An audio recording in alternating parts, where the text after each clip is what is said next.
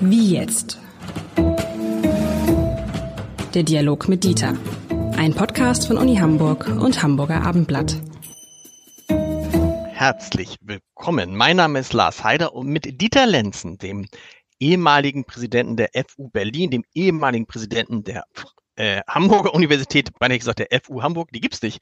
Beides aber Exzellenzuniversitäten in ihrer Zeit, lieber Herr Lenzen, möchte ich heute mal wieder, weil er ja auch Pädagoge ist, über Bildung sprechen. Wir haben das schon öfter mal angesprochen in diesem Podcast, äh, lieber Herr Lenzen, die Frage der ökonomischen Bildung in Schulen. Also die Frage eigentlich, müssen Schulen, wenn sie Schülerinnen und Schüler auf das Leben vorbereiten wollen, nicht auch auf solche ganz profanen Dinge vorbereiten, wie was ist eigentlich eine Rente? Wie funktioniert eigentlich die Altersvorsorgung?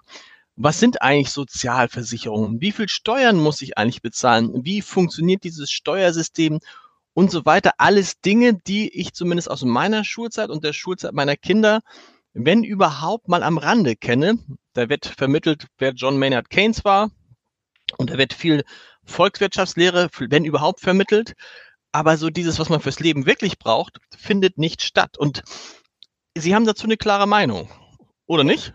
Ja, ganz eindeutig. Ich glaube, es gibt zwei Gründe, entschieden einzutreten dafür, dass es ökonomische Bildung an den Schulen gibt. Und ich würde sogar weitergehen, dass es ein Fach ökonomische Bildung gibt. Natürlich werden solche Inhalte untergestreut zurzeit in Mathematik, in Politik, äh, Wissenschaft oder Gesellschaftswissenschaft, je nachdem, wie das Fach heißt. Das ist in den Bundesländern ja unterschiedlich.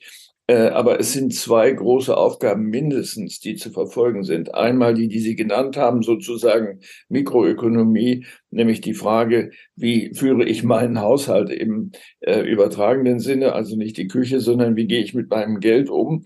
Ähm, beispielsweise, äh, ich habe ein Konto bei einer Bank, die gar keine Filialen hat. Ist das Geld dann wirklich da? Was passiert eigentlich, wenn es eine Krise gibt? Ich kann zu keiner Bank gehen, die so heißt, weil es sie nicht gibt ähm, und so weiter. Mit anderen Worten, äh, die Entwicklung äh, des alltäglichen ökonomischen Wesens hat sich so weiterentwickelt, dass es für den normalen Bürger nicht mehr durchschaubar ist äh, und er deswegen und sie natürlich genauso äh, Verhaltensschwierigkeiten bekommen. Die andere Seite ist die gesellschaftliche Seite, also nicht die individuelle, sondern was macht äh, Ökonomie mit unserem Leben? Welche Form von ökonomische Reproduktion einer Gesellschaft führt zu welchen Effekten? In welchen hm, Zusammenhängen leben wir eigentlich zurzeit? Wir hören äh, Stichworte wie Liberalismus oder Neoliberalismus oder soziale Marktwirtschaft. Was ist das eigentlich? Wie kann ich als äh, Bürger, als Wähler und Wählerin überhaupt den richtigen Weg wählen? Wie verstehe ich überhaupt, welche Partei sich für welche Sorte von gesellschaftlicher Ökonomie einsetzt? All das bleibt im Dunkeln, weil es untergemangelt ist sozusagen in einem Marmorkuchen, wo auch Schokolade drin vorkommt. Und, und das finde ich ja interessant, diese Beobachtung, weil wir leben immer, wir leben in einer der größten Volkswirtschaften der Welt und darauf sind doch immer alle ganz stolz. In einer großen Exportnation, also in einem Land, in dem Wirtschaft und Wirtschaften eine große Rolle spielt. Und trotzdem spielt das in der, in der Schule nur eine Nebenrolle und wird nicht vermittelt und man fragt sich, warum ist das so? Was also, was ist, was, was, was steckt, was steckt von, von, vom Bildungsauftrag dahinter? Weil es kann ja nicht sein, dass man, dass man zwar alles weiß über äh, Geschichte und vielleicht auch große Teile Politik und Biologie und sieht, also jeder Bereich des Lebens wird ja relativ umfassend abgedeckt, aber der Bereich Ökonomie wirklich nur am Rande. Und wenn man das dann nicht studiert, wird man dazu, also andersrum, vielleicht erstmal das. Warum ist das so? In einem Land wie Deutschland, was ja als Wirtschaftsnation halt äh, äh, eine, eine klare Wirtschaftsnation ist. Ich glaube, die Gründe dafür, für die Abwesenheit eines solchen Bildungsfaches, äh, haben sich im Laufe der letzten 70 Jahre verändert. Zunächst einmal hatten die Menschen andere Sorgen, als sich mit solchen komplexen Vorgängen zu beschäftigen. Sie sind komplexer geworden, äh, deswegen möglicherweise eben auch zurückgedrängt. Die werden das schon irgendwie machen, sei es die Politik, sei es meine Sparkasse. Ähm, aber äh, es kommt auch ein anderer Aspekt hinzu.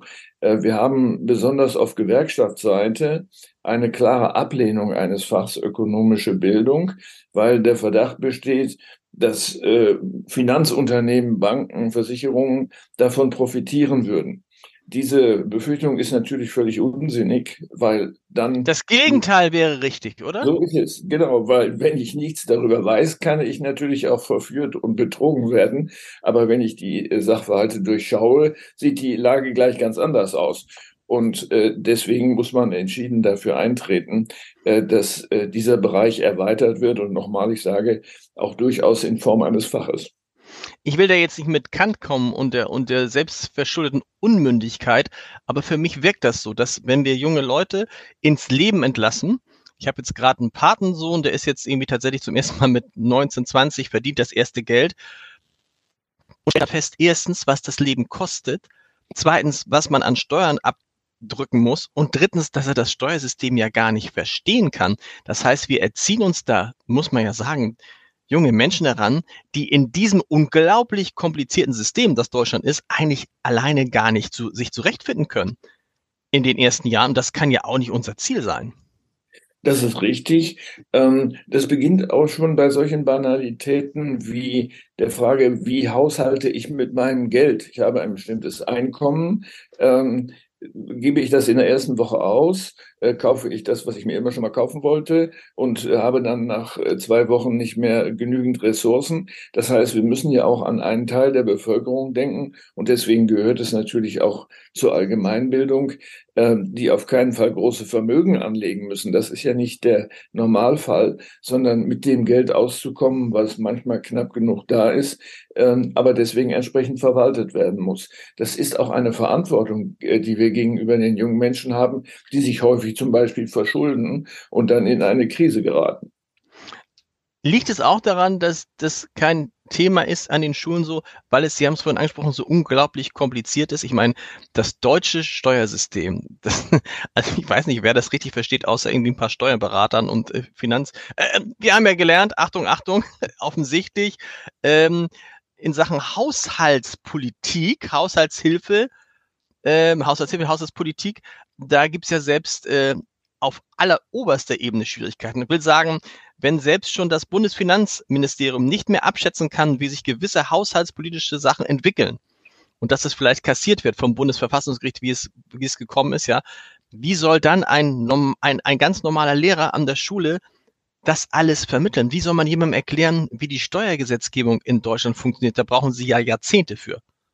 Das ist richtig. Äh, das äh, Problem besteht natürlich unter anderem darin, dass es ein studierbares Lehramtsfach Ökonomie fast nicht gibt.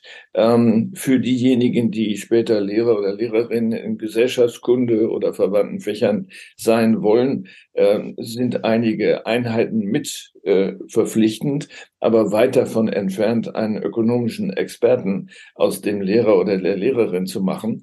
Äh, mit anderen Worten, wir müssten dort schon einsetzen äh, und ein entsprechendes Studienfach im Rahmen der Lehramtsausbildung etablieren, äh, was nicht nur für Wirtschaftsschulen äh, äh, gedacht ist, sondern eben tatsächlich die Allgemeinbildung betrifft.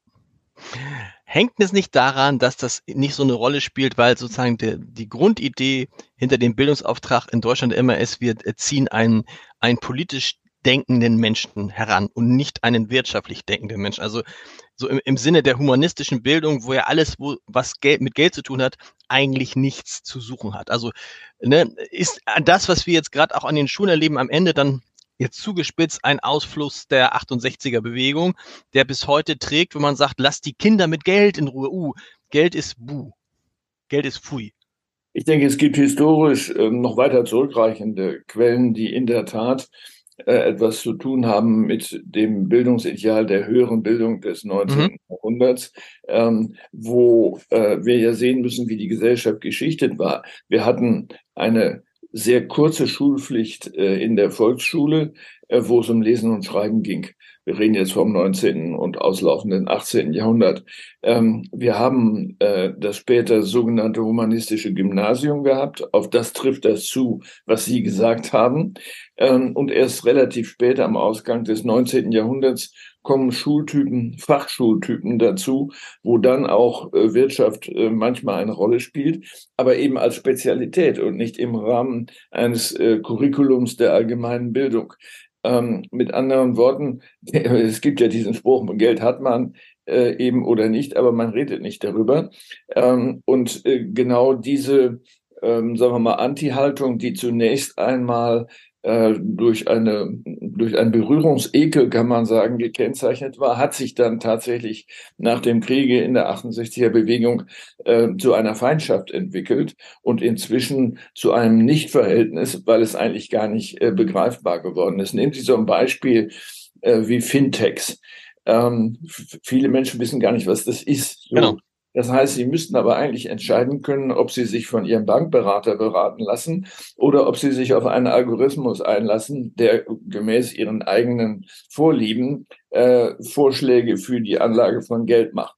Wenn ich gar nicht weiß, was das ist, dass es das gibt und welche Bedenken da bestehen können oder welche Vorteile das hat, weil ein Fintech keine Emotionen hat, auf der anderen Seite aber falsch programmiert sein kann, äh, dann bleibe ich zumindest unter den Möglichkeiten. Möglicherweise äh, wähle ich aber eine Beratungsform, die mir schadet. Und wir versuchen ja zum Beispiel die Menschen ähm, zu einer gesunden Lebensweise zu erziehen, sie aufzuklären, was gesundheitsschädlich ist, was gesundheitsfördernd ist und so weiter und so weiter. Und ich fände tatsächlich, das müsste auch im Bereich Geld so sein, denn wie oft ist man eigentlich mehr oder weniger verloren und muss sich auf seinen Bankberater verlassen, der sagt, mach das mal. Ne? Da könnte ich jetzt eine, ohne das ich weiß, als, als, als junger Mensch war, als jüngerer Mensch war und mir ein Bankberater sagte, Schiffsanleihen, was soll denn bei Schiffsanleihen passieren? Über Jahrzehnte ist das gut gegangen. Ne? Und ich habe natürlich dann gedacht, ich vertraue dem mal. Und wir wissen alle, was aus Schiffsanleihen geworden ist, weil natürlich der mir nicht gesagt hat, Achtung, Achtung, ähm, das kann auch alles mal weg sein. Und ich glaube, dass wir doch die Menschen dazu erziehen müssen, dass sie selber entscheiden können und zwar zumindest halbwegs beurteilen können, wie, wie man Geld anlegt zum Beispiel, weil das ja für viele in der Altersvorsorge entscheidend ist. Denken wir mal an die Riester-Rente, wo wir alle wie die Lemminge hinter der Politik hergerannt sind, sagen, Riester-Rente ist ganz gut. Heute heißt es, uh, Riester-Rente, weiß ich nicht, ist ganz schwierig. Und so ist bei ganz, ganz vielen Dingen so. Und einfach schlicht, weil wir, ja, weil man sich, das ist ja auch das Interessante, sich ja auch nie damit gemeinsam auseinandergesetzt und beschäftigt hat, weil es immer dieses, genau wie Sie sagen, über Geld spricht man nicht, das macht jeder für sich alleine aus und dann gibt es halt wenige Experten, denen man vertrauen kann, darf oder muss und manchmal hat man Glück und manchmal hat man halt keins. So, und man muss zum Beispiel wissen, nehmen wir das Beispiel des Bankberaters, äh, der Bankberater lebt von dem Verkauf äh, von Bankprodukten. Äh, wenn man denkt, er ist dafür da, mich zu beraten, damit ich mein Geld dort lasse, äh, kriegt ihm überhin ein Gehalt und das war's, dann ist man natürlich schief gewickelt. Das heißt, er muss ein Interesse an einem erfolgreichen Gespräch haben, äh, genauso wie jeder andere Verkäufer auch. Äh, das sind so Mini-Sachverhalte, wo man sagt, ach so, das habe ich gar nicht bedacht. Äh, ja. Und das müssen unsere jungen Leute natürlich lernen. Aber wir haben ja eben gefragt, oder Sie haben gefragt, warum das nicht äh, kommt. Das hat natürlich auch was mit der Schule selber zu tun. Ähm, wenn Sie ein neues Fach einführen wollen, nehmen wir mal ein anderes Beispiel, Gesundheit als Fach. Das ist genau das gleiche wie mit der mhm. Ökonomie. Auch hier wagt sich keiner ran, beziehungsweise die Kämpfe um Curriculumanteile sind genauso streng. Äh, Biologielehrerinnen und äh, Fachvertreter der Biologie sagen, das machen wir schon, wir brauchen so ein Fach nicht. Ähm, und ähm, dann haben wir es natürlich zu tun mit der Frage, zu Lasten von was? soll denn ein neues Fach eingeführt werden? So, ein Fach unter zwei Stunden in der Woche zu unterrichten, macht keinen Sinn. Ähm, nehmen wir meinetwegen zwei Stunden, die müssen Sie irgendwo wegnehmen, wenn Sie nicht das Volumen erhöhen wollen und dann mehr Lehrer und dann mehr Kosten für die Schule haben.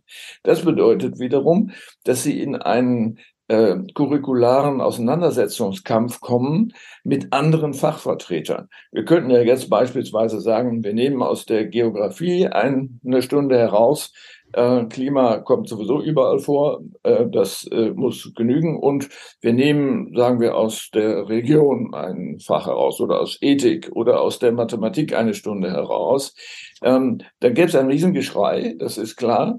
Und die Fachvertreter würden sofort nicht müde werden zu zeigen, dass das Abendland untergehen wird, wenn das passiert.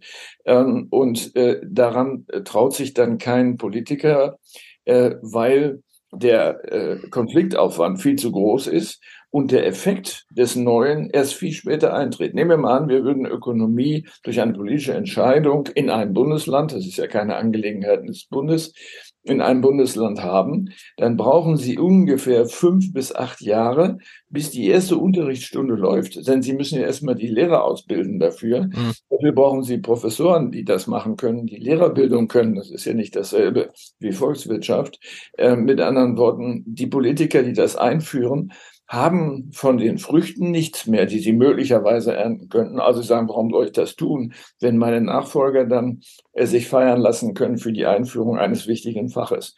Ähm, hier geht es also nicht anders als durch Druck aus der Bevölkerung, dass Eltern äh, und soweit sie das schon können, Schüler sagen, wir wollen das aber als Fach haben, äh, weil wir uns unsicher fühlen und weil unser Leben davon abhängt. Ich meine, da muss man ja sowieso sagen, jetzt wo ihr das so, so beschreiben, wenn man sich überlegt, dass die Fächer, der Fächerkanon meiner Kinder eigentlich derselbe ist, den ich hatte, und man sich natürlich fragt, warum ändert sich? Alles ändert sich, nur das ändert sich nicht. Und wenn es stimmt, dass die Schule fürs Leben vorbereiten soll, dann muss man doch mal sagen, also ich, ich bin jetzt mal ganz radikal sagen, da muss man doch mal über Chemie und über Physik und über Religion vielleicht mal sprechen.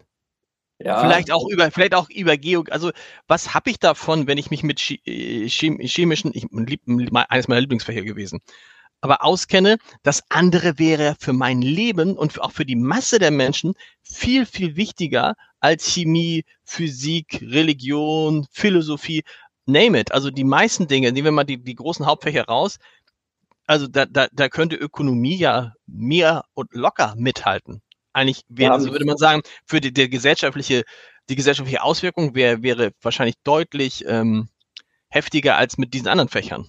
Wir haben es hier äh, auch wieder mit Interessenkonflikten zu tun. Wir waren eben bei der Universität, die ja entsprechende Angebote machen müsste.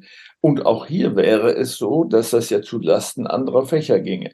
Das heißt, wenn ich Ökonomielehrer ausbilden will, kann ich andere Lehrer nicht mehr in dem gleichen Ausmaß ausbilden, es sei denn, dass die Zahl von Professuren vergrößert wird, was normalerweise nicht der Fall ist. Also haben Sie den Kampf, den Sie im Schulbereich um Curriculumanteile haben, nochmal oder vorgezogen in der Universität selber, wo es um Professuren geht bekommt äh, die Wirtschaftswissenschaft Professuren für Didaktik äh, des Wirtschaftsunterrichts oder bekommt das ähm, das Fach Deutsch, äh, wo es aus Sicht anderer dann vielleicht zu viele gäbe, die das schon unterrichten. Äh, manche Fächer würden gar nicht überleben, wenn es sie nicht als Lehramtsfächer gäbe, äh, weil es ja keine Berufsbilder dahinter gibt. Genau. Äh, das ist bei der Wirtschaftswissenschaft nicht so. Das heißt, es gibt überhaupt kein Risiko für jemanden, ein Lehramt Wirtschaft zu studieren, weil er immer äh, in die Wirtschaft selber gehen könnte. Und man muss ja gucken, auch wie viele Menschen nach der, nach der Schulzeit dann etwas Betriebswirtschaft, Volkswirtschaft, eine entsprechende Ausbildung machen und wie viele zum Beispiel Chemie oder Philosophie, das ist ja verschwindend gering, aber wenn das so ist, wie Sie es beschreiben, haben wir wieder das alte Problem, da sind ja Veränderungen praktisch nicht möglich, weil die Verharrungskräfte von denen, die schon da sind und natürlich eine andere Stellung haben als die, die noch nicht da sind, so groß sind. Das ist richtig. Äh, wir haben eben gesagt, das betrifft auch Gesundheit, im Übrigen auch Recht.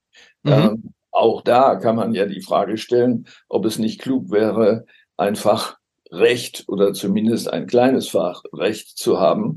Denn wir sind ständig eingebunden in rechtliche Zusammenhänge, die wir nicht kennen, die wir nicht durchschauen, deren Folgen wir nicht kennen, wo wir unbeabsichtigt möglicherweise äh, straffällig werden. Äh, ein breites Spektrum, wo man sagen würde, eigentlich gehört es zur allgemeinen Bildung ähm, auch Grundlagen des Rechts, von Gerechtigkeit. Die ständige Verwechslung von Gerechtigkeit mit Gleichheit bei der fast jeder mitmacht, ob es mhm. Politiker sind, Gewerkschafter sind, ob es Journalisten sind. Das hat nichts miteinander zu tun, wird aber ständig für dasselbe mhm. gehalten. Mhm. Also auch solche philosophischen Grundbegriffe äh, wären zu erörtern.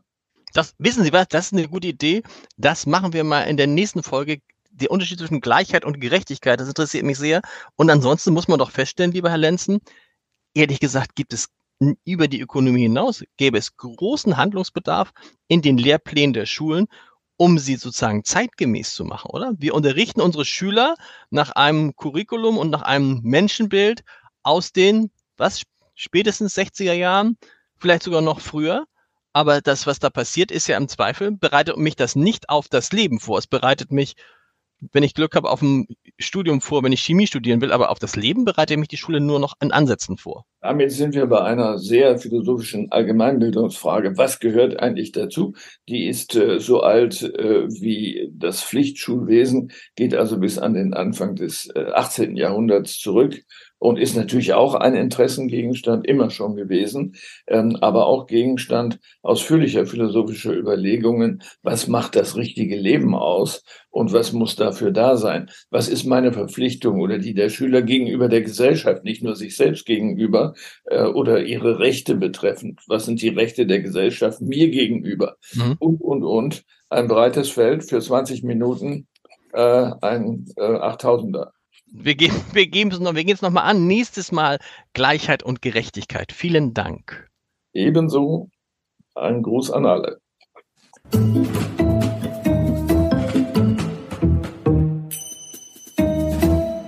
Weitere Podcasts vom Hamburger Abendblatt finden Sie auf abendblatt.de slash podcast.